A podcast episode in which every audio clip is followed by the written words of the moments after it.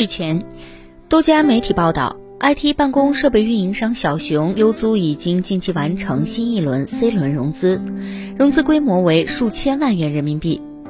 本轮融资后，估值将超过二十亿人民币，腾讯为唯一投资方。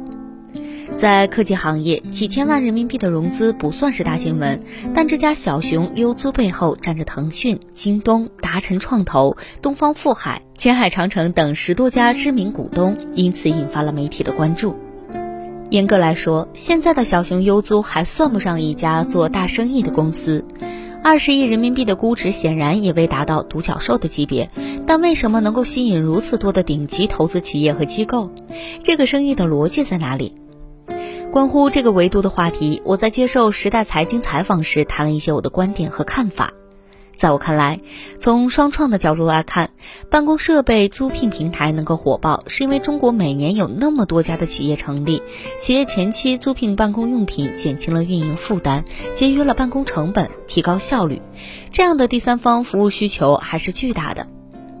公开的数据显示，二零一八年中国新增的创业公司有六百七十万户，倒闭的公司虽然没有详实的数据，但最少也在百万家以上。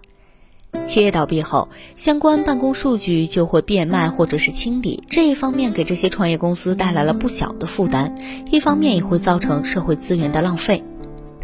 共享空间和共享办公设备服务的出现，本质来说不是提高创业的成功率，而是降低创业成功成本，并且减少创业失败后的损失，能够让创业门槛进一步降低，使得更多创业者心无旁骛地投身到伟大的双创事业中来。小熊优租现在虽然还是一个小公司，但在共享 TI 的设备领域属于头部企业，拥有较大的市场份额和竞争力。并且，小熊优租率先代表行业构建了长租加短租加回收加技术服务加 SaaS 的产业链生态闭环，订单不多，但运营模式已经走通，并且经过了一段时间的验证。所以，腾讯和京东们投资小熊优家，并且额外给了资本以外的一些资源，一方面是基于商业价值逻辑，一方面是基于社会价值逻辑。马化腾曾经表示，投资是腾讯业务的一个重要组成部分。除了投资回报，我们我们更看重生态协同。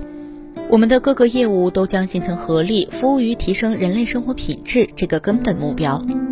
这也就不难理解，为什么小熊优家除了腾讯和京东这种商业企业，还有财政部旗下的国家中小企业发展基金的这种国家队的投资机构。